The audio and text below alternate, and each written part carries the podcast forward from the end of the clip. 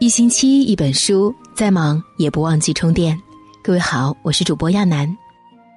每个人都在说贵人相助是多么的重要，那么究竟怎样才能邂逅更多的贵人呢？怎样做人呢？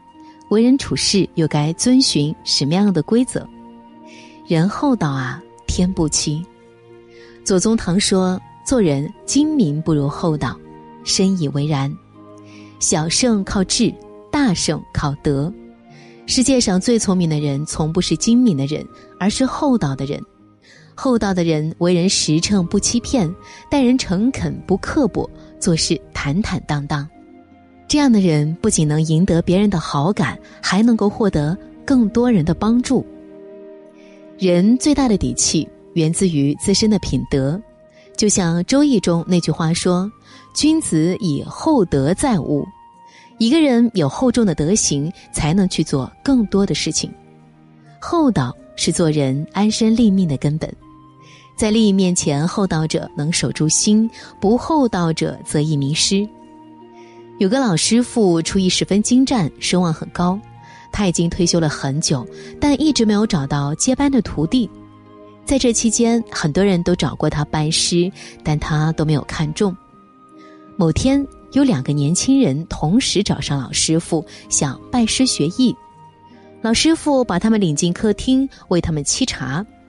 三个人聊了一会儿，老师傅觉得两个年轻人都十分有才华，但两个年轻人呢又有区别，一个老实厚道，一个精明能干。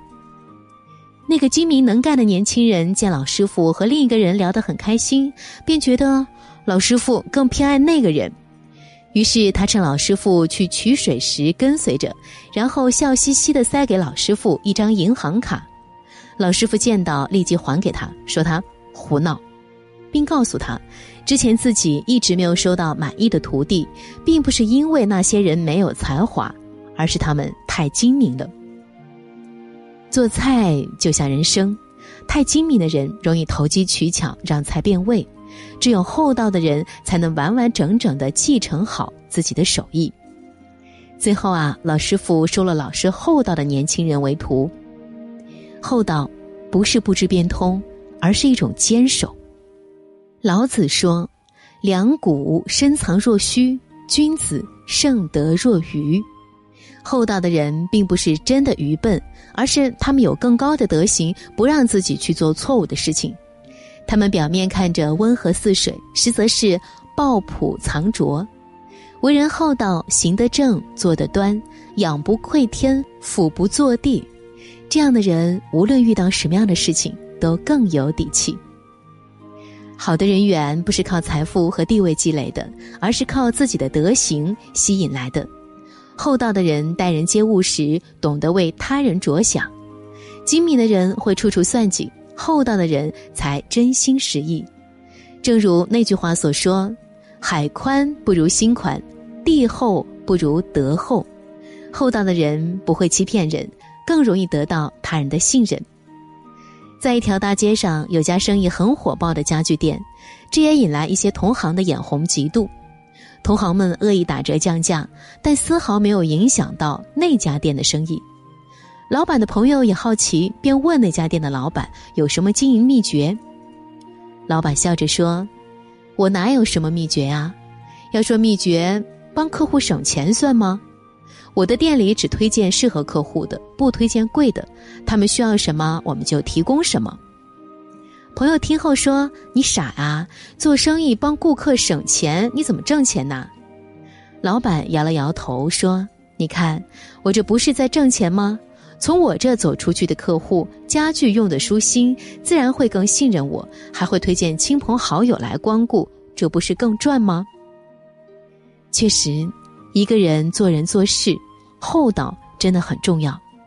厚道是一种高情商的体现，厚道的人更能够站在别人的角度替他人着想。《红楼梦》里有句话说：“机关算尽太聪明，反误了卿卿性命。”算计只能带来一时的利益，唯有厚道才能经受住时间的考验。厚道的人遇事不会自作聪明，会顾及他人；待人厚道就是给别人留退路，也给自己留出路。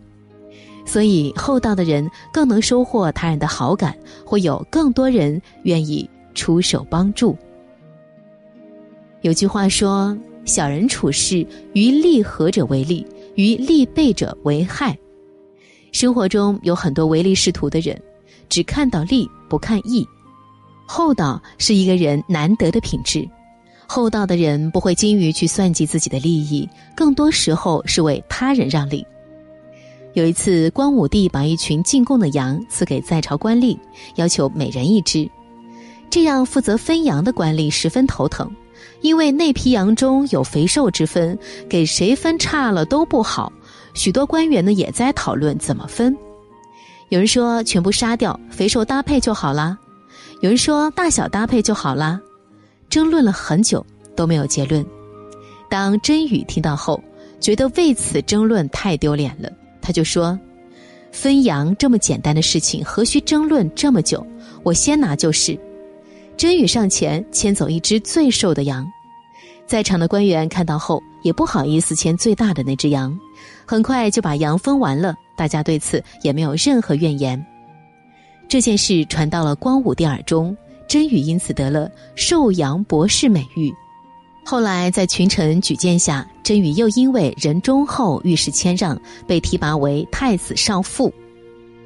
人生在世做事，为自己容易，为别人却很难。厚道的人更愿意为别人让利。道德经说：“大丈夫处其厚，不居其薄；处其实，不居其华。”厚道的人更愿意实实在在做人，踏踏实实做事。厚道不论作为人品还是作为德行，都是最能打动人的。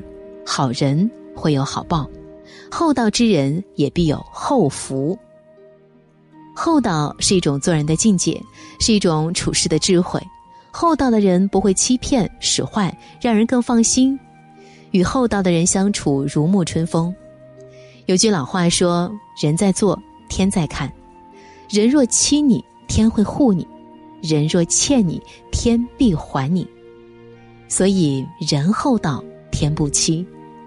余生愿你做一个厚道之人，得厚福。